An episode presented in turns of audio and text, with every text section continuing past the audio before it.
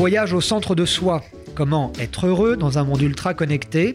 Un feuilleton d'Arnaud Attia en 12 épisodes qui vous invite à un voyage intérieur pour être en phase avec soi et avec le monde. Bonjour Lors du premier épisode, nous avons posé les bases du voyage au centre de soi, les bases du cheminement que chacun d'entre nous peut entreprendre pour mieux se connaître et être plus en phase avec le monde. Aujourd'hui, nous allons aborder le début du voyage.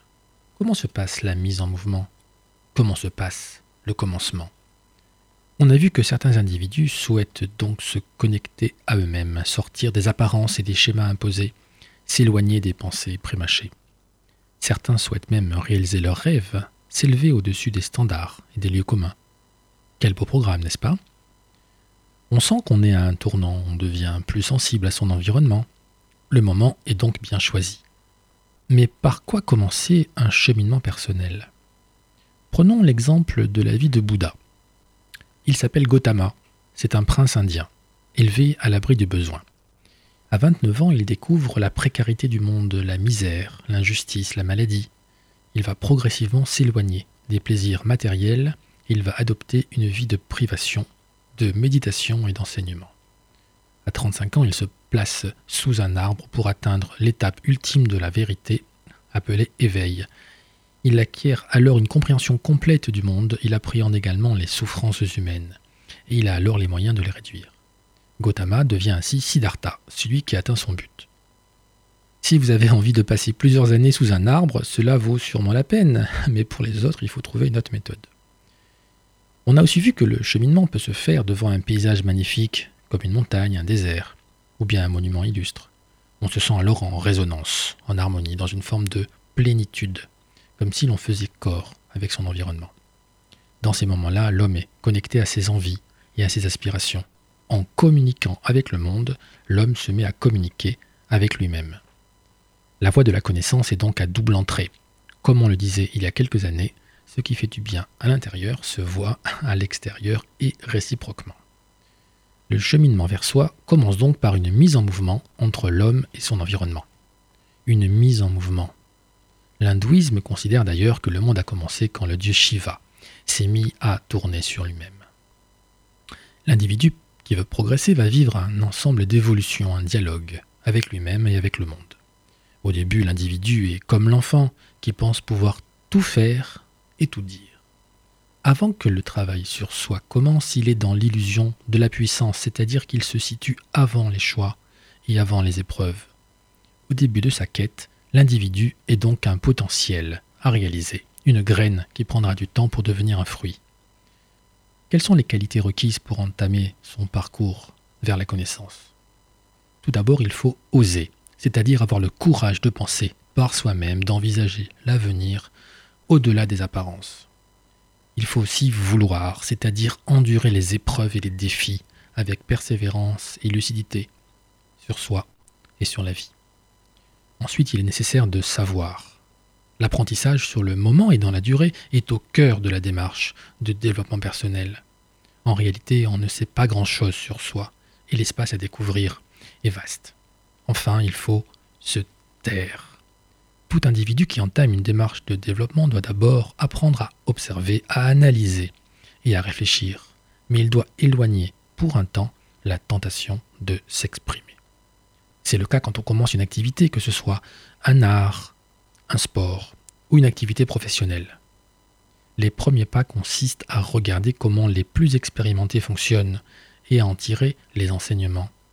Pour se développer, il faut se faire à l'idée que l'on a toujours quelque chose à apprendre la voie à suivre peut être la suivante. Faire preuve d'humilité.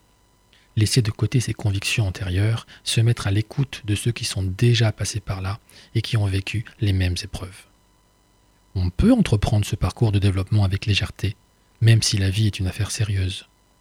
Le développement de l'esprit doit rester une aventure exaltante. Cheminer vers la connaissance comporte des plaisirs. Si cette démarche est vue comme un fardeau, le résultat sera limité. On assiste ainsi au commencement de l'individu. Si j'ose dire, l'enjeu est de faire émerger le jeu, JE ou JEU. La démarche de développement de soi commence ainsi par une phase de connaissance de soi. Les questions sont nombreuses. Qu'est-ce que je cherche? Quelle est ma volonté? Et d'où vient-elle Par quoi commencer quand le monde est si grand et l'homme est si petit? Puisqu'on parle de commencement, regardons comment l'alphabet hébreu commence. La lettre Aleph. En y regardant de près, le Aleph est composé de deux lettres, L'une s'oriente vers la terre, l'autre s'oriente vers le ciel. Le bras vers la terre va vers le pratique, le concret. Le bras qui s'élève donne de l'importance à la théorie, à ce qui nous dépasse. Cette différence d'orientation crée un flux d'énergie.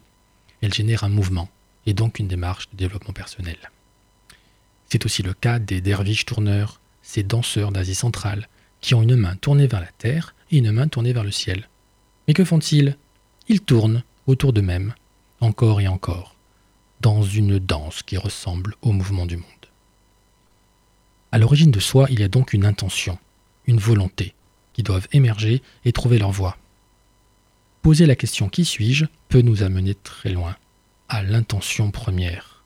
Dans Kirikou et la sorcière, remarquable film d'animation tiré de contes africains, le jeune Kirikou interroge son grand-père sur le sens de la vie.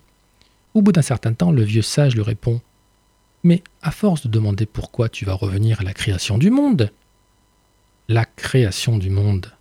Voilà l'intention première, à l'origine de la volonté et du mouvement. Selon la tradition, avant le commencement, existait le néant, qui en hébreu se dit Aïn. Or, que se passe-t-il si on intervertit les lettres? Aïn devient Ani, c'est-à-dire je. On y est, on y est. Il n'y a jamais de brouillard total.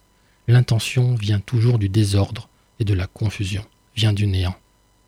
Il suffit de la chercher, cette volonté, et de la laisser s'exprimer à partir du néant. L'individu qui entame un parcours de développement est donc à la recherche de lui-même.